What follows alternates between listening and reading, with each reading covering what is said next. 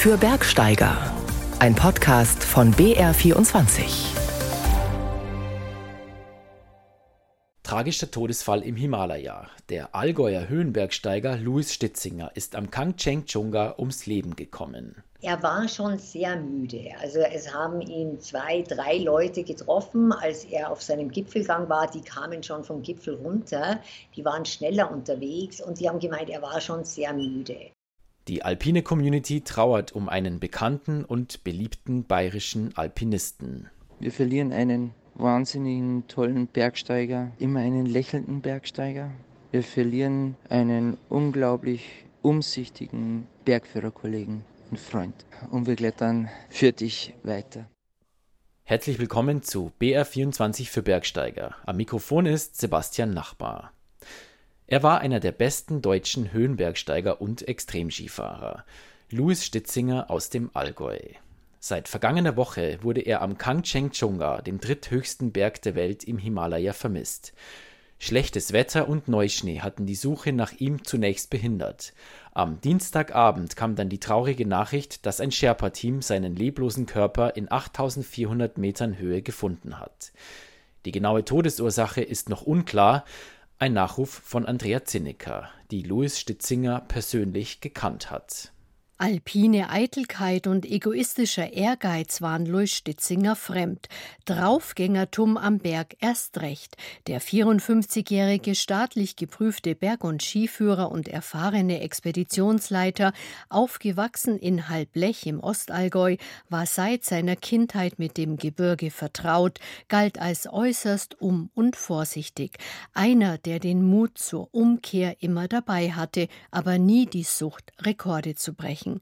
Von gravierenden Unfällen am Berg war er bisher verschont geblieben, egal ob allein an den höchsten Bergen der Welt unterwegs oder als Expeditionsleiter mit vielen Teilnehmern. Auch die alpine Community ist geschockt über den Tod von Louis Stitzinger am Kansch, wie der 8000er im Bergsteigerjargon genannt wird. Extremkletterer Stefan Glowatz trauert und betont, dass er selten einem so liebenswerten und sympathischen Menschen begegnet ist. Auch die Garmischer Extrembergsteigerin und Leiterin der Himalayan Database in Kathmandu, Billy Bierling, hat Louis gut gekannt und glaubt, der Kanchenjunga war wohl auch wirklich noch sein Traum. Ne? Also es ist ein wunderschöner Berg und da wollte er immer hoch und vielleicht war er da ein bisschen zu sehr getrieben, zu sehr fokussiert und hat nicht so richtig auf seinen Körper gehört den er als studierter Sportwissenschaftler eigentlich gut kannte. Seine Arbeit über Essstörungen im Sportklettern wurde übrigens mit Preisen ausgezeichnet. An präziser Selbsteinschätzung hat es Louis Stitzinger nie gemangelt, gerade auch bei Touren im Himalaya, wie er mir schon vor Jahren erzählt hat. Ich weiß, dass ich mich am Anfang eher etwas langsam akklimatisiere aber ich spritze mir nichts oder ich mache keine künstliche Vermehrung roter Blutkörperchen, die ich mir dann wieder einspritzen lasse. Es war die absolute, aber immer reflektierte Leidenschaft für die Berge, die ihn antrieb. In zwei Jahrzehnten stand er auf neun Achttausendern, im Jahr 2000 auf dem Cho-Oyu, zuletzt 2019 auf dem Mount Everest, den er von der tibetischen Nordseite aus bestieg. Dazwischen unzählige Unternehmungen für verschiedene renommierte Expeditionsveranstalter. 2012 war er mit drei Freunden und seiner Ehefrau Alex von Melle, selbst eine erfolgreiche Höhenbergsteigerin, am Manaslu unterwegs, dem achthöchsten Berg der Erde, und hatte Riesenglück. 180 Meter unterhalb des Gipfels musste die Gruppe umkehren, da sie von einem Höhengewitter und Whiteout überrascht wurde. Und davon haben Louis Stitzinger und Alex von Melle dann im Bayerischen Rundfunk berichtet. Also der Berg hat schon einen entsprechenden Ruf dafür auch, aber man ist da trotzdem eigentlich nicht so drauf eingestellt und das ist natürlich dann schon dramatisch. Also ich habe die Ski hochkant auf dem Rucksack getragen und habe dann immer die statische Elektrizität in den Schultern gespürt, wie sie wahrscheinlich durch die Ski eben weitergeleitet worden ist und haben mich dann nur hingeworfen und in Schutz begeben. Und wir anderen hinter Louis, also Louis war vorne weg, weil er das GPS auch in der Hand hatte im Abstieg. Wir haben das nur gesehen und wie die Dominosteine haben wir uns auch alle umfallen lassen und das Ganze wirklich so sechs, acht oder zehn Mal auf dem Abstieg dann eben von diesem weiten Gipfelplateau. Insofern waren die Ski vielleicht für doch was gut, weil das waren quasi der Blitzdetektor.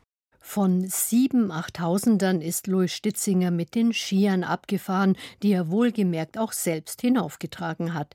Als erster Mensch wagte er die Abfahrt über die zentrale Diamierflanke am Nanga Parbat. 50 Grad Steilheit am Gasherbrum 2 waren für ihn, einen der weltweit besten Big Mountain Skier, kein Problem. Ohne Ski gelang ihm in den chinesischen Himmelsbergen am Rande der Taklamakan-Wüste die Erstbesteigung des gut 7100 Meter hohen Kokodak Dome und er blieb auch danach bescheiden. Natürlich ist es keine alltägliche Situation, dass man einen Berg erst besteigen darf und dass es sowas überhaupt noch gibt heutzutage. Bei der Gruppe sind alle Teilnehmer auf den Gipfel gekommen, was aber primär der Verdienst jedes Einzelnen natürlich selber war, weil man muss auf den Gipfel immer noch selber hinaufgehen und kann da nicht draufgetragen werden.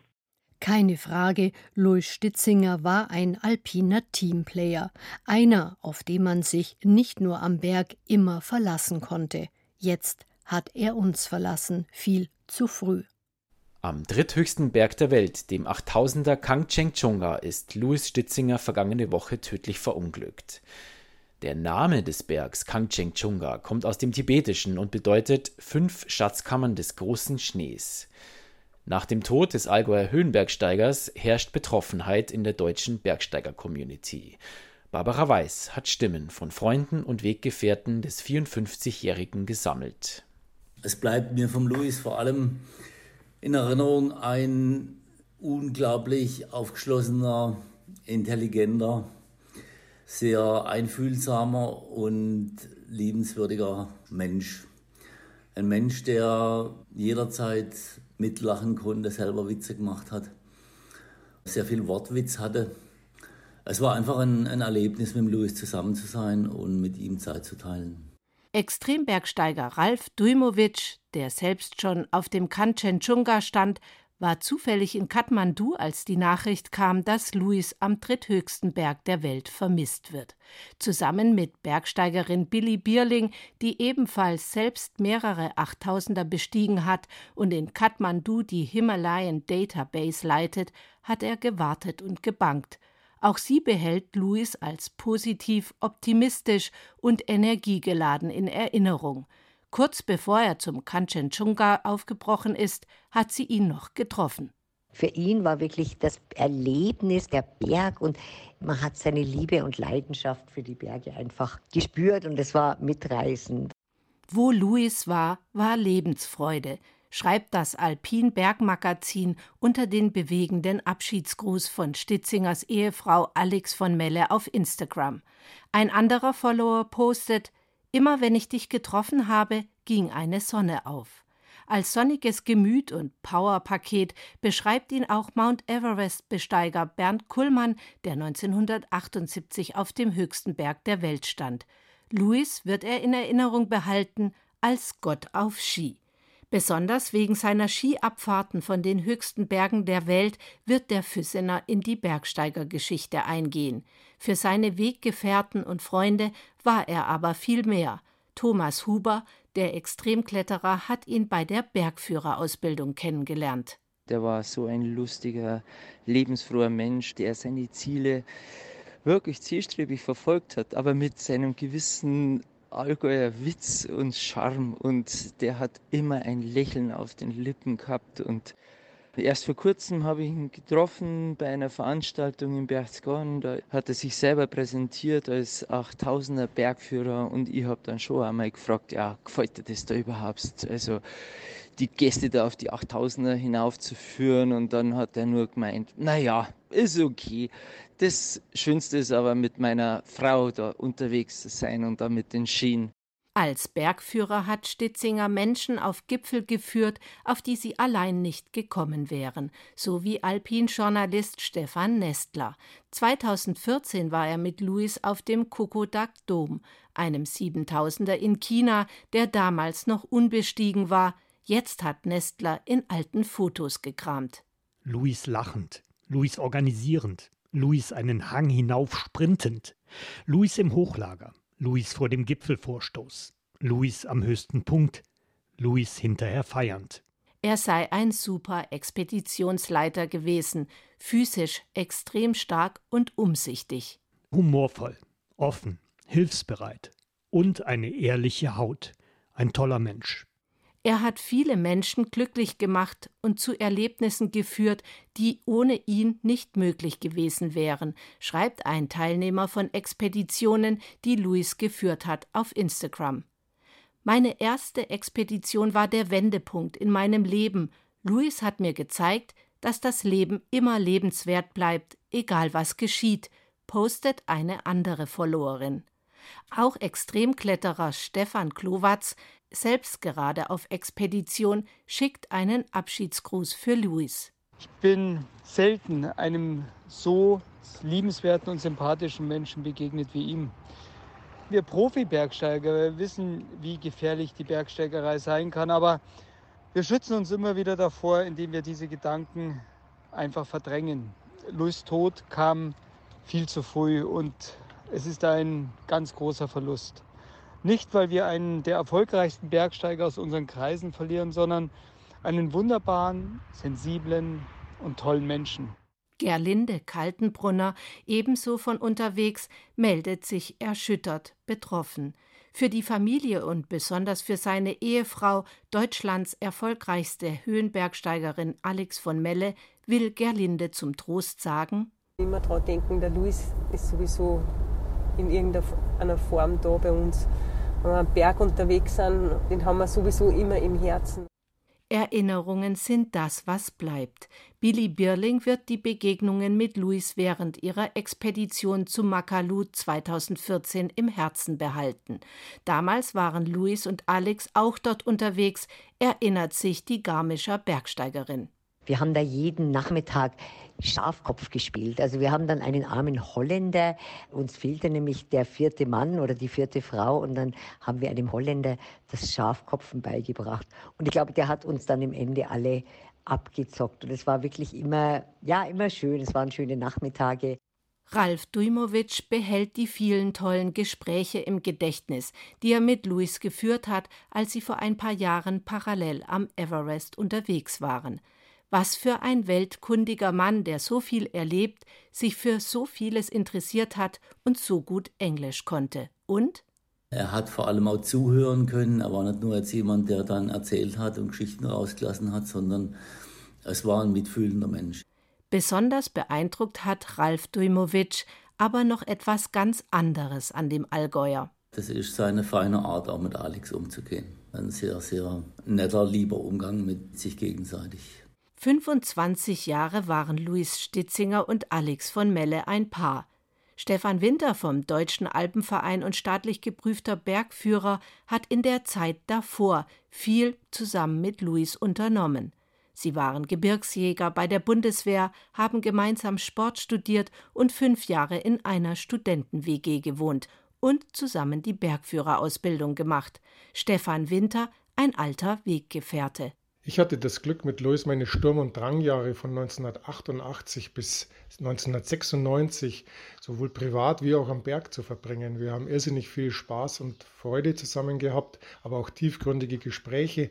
Schön war eine Winterbegehung der Berniner Westwand. Da mussten wir aber bivakieren und haben dann am 31.12. ein Silvesterfeuerwerk gemeinsam aus dem Biwaksack über Pontresina beobachten können.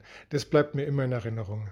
Stefan Winter weiß, Luis war immer sehr akribisch in der Vorbereitung, risikobewusst und auf Sicherheit bedacht. Die Bergsteigerszene ist betroffen vom Tod des umsichtigen Bergsteigers, der keine Rekorde brechen wollte, sondern seine große, große Leidenschaft für die Berge gelebt hat. Eine Leidenschaft, die seine Freunde und Weggefährten mit ihm teilen, so wie Thomas Huber. Wir verlieren einen wahnsinnigen tollen Bergsteiger, immer einen lächelnden Bergsteiger. Wir verlieren einen unglaublich umsichtigen Bergführerkollegen und Freund. Und wir klettern für dich weiter. Mit Louis Stitzinger und seiner Frau Alex von Melle am Berg unterwegs waren vor einigen Jahren auch die Kollegen von Bergauf, Bergab. In der Sendung haben die beiden Eheleute von ihrer großen Leidenschaft, dem Höhenbergsteigen, erzählt. Zum Tod von Louis Stitzinger wiederholt das BR Fernsehen die Sendung. Heute Abend bei Bergauf, Bergab um 18.45 Uhr und jederzeit in der ARD Mediathek. Jetzt im Frühsommer beginnt sie wieder, die Saison für Alpenüberquerungen. Wie so eine Alpenüberquerung funktioniert, das hat vor mehr als 2000 Jahren Hannibal mit seinen knapp 40 Elefanten vorgemacht. Seitdem sind Alpenüberquerungen ein Mythos. Auf Pfaden und Straßen sind seit jeher Pilger unterwegs, Händler, Forscher, Könige und Krieger. Viele ihrer Geschichten spiegeln sich in den dazugehörigen Karten wider. Andreas Pehl hat für uns recht entspannt die Alpen überquert, mit dem Finger auf historischen Alpenkarten. Diese Tour ist wirklich bei jedem Wetter machbar. Auf der großen Freitreppe hinauf zur Abteilung Karten und Bilder der Bayerischen Staatsbibliothek in München. 15 Höhenmeter sind das mindestens. Katharina Wohlfahrt ist hier wissenschaftliche Mitarbeiterin und wir haben Großes vor. Wir überqueren zusammen gleich mehrfach die Alpen. Doch statt Rucksack und Nagelschuhe gehören zur Ausrüstung heute weiße Baumwollhandschuhe. Da muss ich schnell meine Handschuhe anziehen, weil einfach weniger Hautpartikel oder Fett dann auf die unterschiedlichen Materialien kommen. Die Bayerische Staatsbibliothek sammelt seit fast 500 Jahren Karten und besitzt eine der herausragendsten Sammlungen in Deutschland. Wer sich für Wege über die Alpen interessiert, der ist hier also genau richtig. Die Karte ist von 1805, also wenige Jahre nachdem Napoleon über die Alpen zog. Hier sehen wir Mailand, Milan und in den kleinen bunten Kästchen sind die verschiedenen Armeen, die französische Armee und die österreichische Armee. Könige und Kaiser, Händler und Pilger, Wissenschaftler und Feldherren, Schmuggler und Erholungssuchende – Sie alle machten sich aus unterschiedlichen Gründen auf den Weg in und über die Alpen. Eine gefährliche Reise, die noch Anfang des 19. Jahrhunderts mehrere Wochen dauern konnte und die nicht immer glücklich endete. Ihre Geschichte zeigt mir Katharina Wohlfahrt anhand der Karten. Damals gab es vor allem sogenannte Saumstraßen, die die Händler verwendet haben. Die Händler zu römischen Zeiten, aber dann auch im Mittelalter. Das waren sehr, sehr schmale Wege im Grunde nur. Die waren natürlich nicht beschildert. Man wurde geführt von Bauern aus der Gegend, von Saumleuten, um überhaupt diese Alpen überqueren zu können. Bis in die Barockzeit hinein wurden Karten gerne als Wandschmuck verwendet. Im Handgepäck waren sie nur selten. Eine der ältesten gedruckten Exemplare für den praktischen Gebrauch über die Alpen überhaupt stammt aus dem Jahr 1500 und wurde für Pilger gezeichnet, die nach Rom wollten. Man sieht auf dieser Karte gepunktete Linien, da soll der Abstand zwischen zwei Punkten eine deutsche Meile sein. Und hier konnte man direkt einschätzen, wie weit die einzelnen Orte, die da eingezeichnet waren, voneinander entfernt waren. Der Maßstab? Weit entfernt von den topografischen oder digitalen Karten, bei denen man sich bis auf wenige Meter hineinzoomen kann. Das war auch nicht nötig. Man fragte sich durch oder leistete sich einen ortskundigen Führer. Die Karten zeigen, erst im 19. Jahrhundert beginnen große Veränderungen mit dem Bau von Straßen. Immer größer wurde die Mobilität der Menschen. Katharina Wohlfahrt öffnet eine Karte aus dem Jahr 1874. Das Papier wurde zerschnitten und dann auf Leinen geklebt. Perfekt für unterwegs. Also praktisch eine transportierfähige Karte für eine deutlich mobilere Gesellschaft. Interessant ist nämlich, dass man hier noch die Saumstraßen sieht, die wirklich früher von den Händlern und Pilgern genommen wurden. Dann sieht man aber auch schon die Postverbindungsstraßen. Da sind Postkutschen gefahren auf diesen sogenannten Kunststraßen. Und zuletzt sieht man jetzt aber hier auf dieser Karte auch schon Eisenbahnen vollendet und projektiert. Ein dichtes Netz relativ gerader Linien durchzieht ab der zweiten Hälfte des 19. Jahrhunderts nicht nur das Gebirge, die Eisenbahntrassen. Eine Revolution in der Geschichte der Alpenüberquerungen. Statt zu Fuß oder mit der Kutsche in Wochen oder Tagen gab es nun die Möglichkeit, innerhalb weniger Stunden über die Alpen zu kommen. Und das hatte Folgen für die Gesellschaft, die wiederum in der Kartenproduktion ablesbar ist. Katharina Wohlfahrt zeigt drei gefaltete Karten in Visitenkartengröße. Hier sehen wir drei kleine Umgebungskärtchen zu Tagesausflügen. Also es waren tatsächlich die ersten kleineren Kärtchen hier auch, Umgebungskärtchen für Touristen. Und mit den Touristen wuchs die Auswahl, die Verlage nun herausbrachten, bis hin zu detaillierten Gebietskarten. Heute ist die Auswahl schier endlos, von der digitalen Wanderkarte mit Hangneigung oder Satellitenbild bis zur Autobahnübersichtskarte mit Verzeichnis der Raststätten inklusive Toiletten.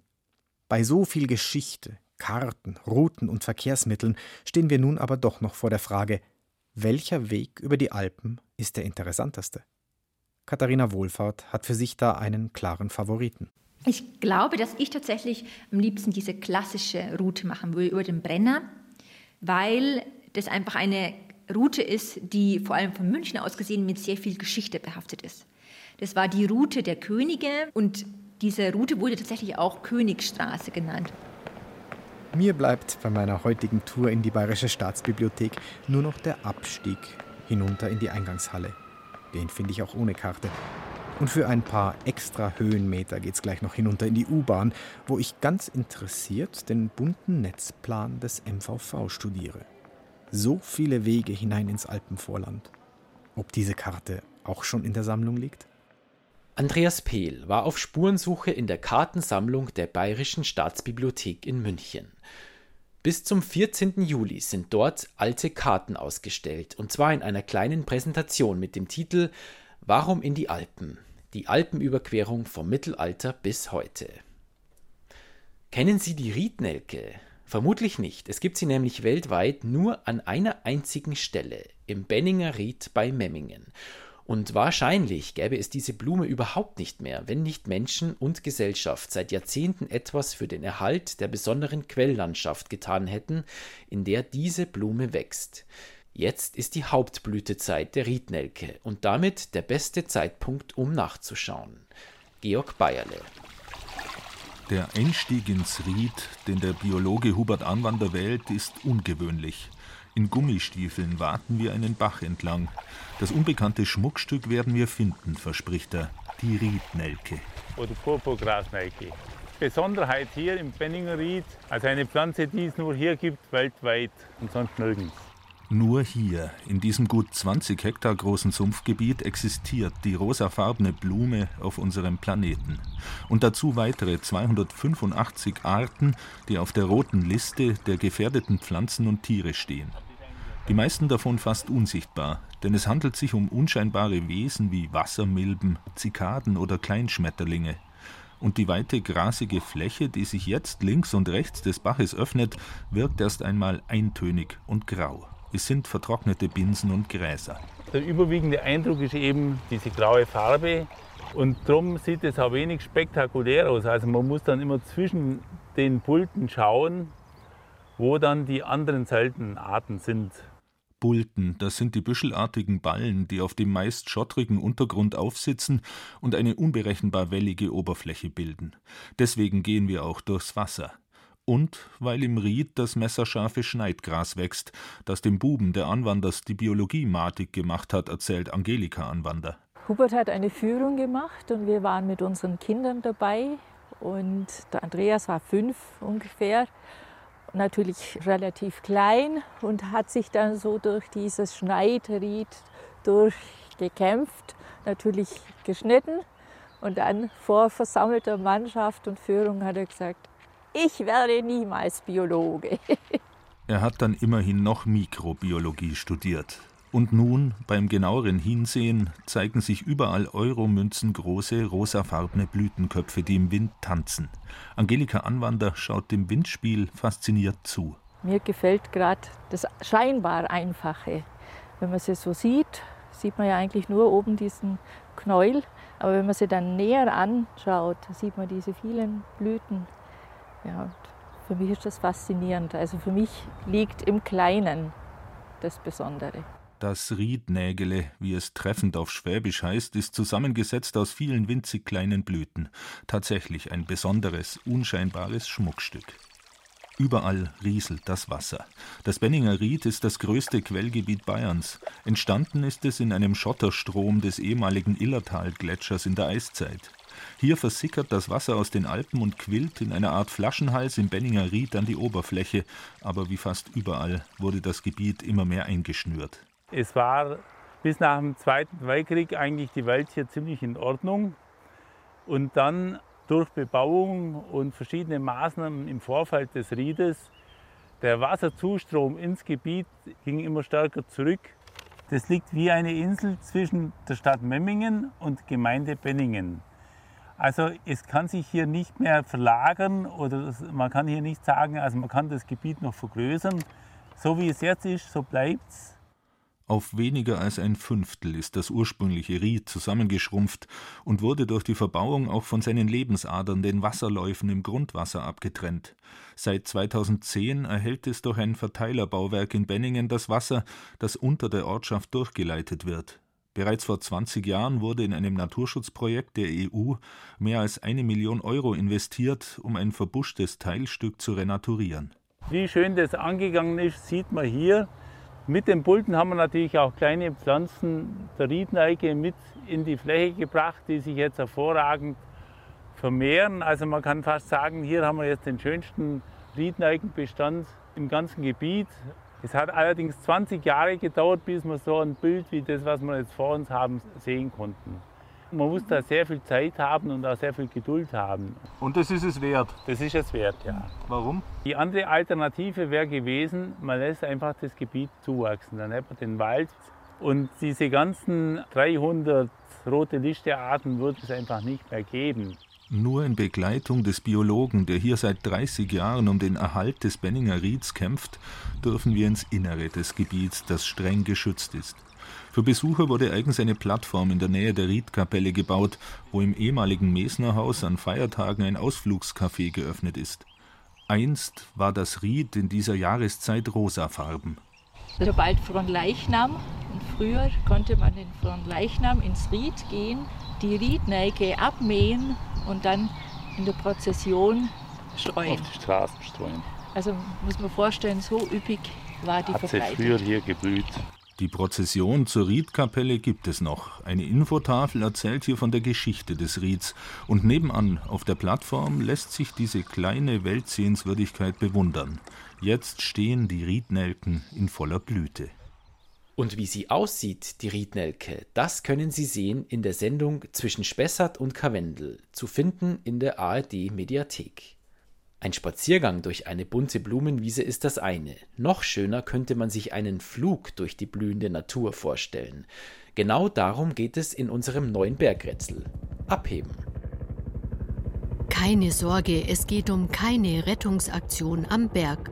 Aber rein flugtechnisch war auch sie ein Vorbild für ihn, weil sie abrupt die Richtung wechseln, rückwärts fliegen, in der Luft stehen bleiben und mit ihren Flügeln 360 Grad um eine Achse kreisen kann. Und ihr Thorax leuchtet metallisch grün wie so mancher Hubschrauber. Ihr Flügeldreieck ist unterteilt und ihr Comstock-Needham-System fein geädert, was schon 1898 entdeckt wurde, als es noch gar keine Hubschrauber gab. Und nein, sie ist keine wilde Hummel und auch kein Überflieger, eher eine Art Falke, rein familiengeschichtlich, auch wenn die Flügelspannweite ungleich kleiner ist als bei jedem Falken. Ihre Fluggeschwindigkeit liegt bei maximal 50 Stundenkilometern, aber ihre Flugzeit beträgt höchstens vier Monate. Dann landet sie bevorzugt im Torfmoos Schwingrasen und stellt den Motor ab. Sie hat Verwandte in der Arktis, ist selbst arktoalpin, manchmal auch boreoalpin und durchaus kälteliebend. Trotzdem ist sie fast ausschließlich bei sonnigem Wetter unterwegs. Dann funkeln ihre großen Augen smaragdgrün. Und wenn sie einen Partner gefunden hat, dann gibt es eine Luftnummer. Der Nachwuchs ist ziemlich kurzbeinig, die Zähne sind sogar abgerundet. Der Klimawandel macht ihr zu schaffen, vor allem Trockenheit und Dürre in den Gebirgsökosystemen, weshalb sie noch seltener anzutreffen ist als sowieso schon. In den bayerischen Alpen und dem bayerischen Wald fliegt sie oberhalb von 750 Metern. Im Erzgebirge wurde sie allerdings schon mal im Tiefflug bis 450 Meter hinab erwischt. Harz, Fichtelgebirge und Schwarzwald mag sie auch. Allerdings kann sie in diesen Regionen kaum noch nach oben ausweichen, wenn es zu warm wird. Kein Wunder also, dass sie Direttissima Kurs auf die rote Liste genommen hat und dass nach dieser Meisterin der Bionik auch Hubschrauber benannt sind. Wenn Sie wissen, was gemeint ist, dann schicken Sie Ihre Lösung doch an den Bayerischen Rundfunk, Bergsteigerredaktion in 81011 München oder als Mail an berge.br.de. Drei schöne und natürlich bergtaugliche Preise warten auf Sie, darunter auch ein Rucksackradio-Rucksack. Einsendeschluss ist am kommenden Wochenende. Die Auflösung erfolgt dann in 14 Tagen. Viel Glück!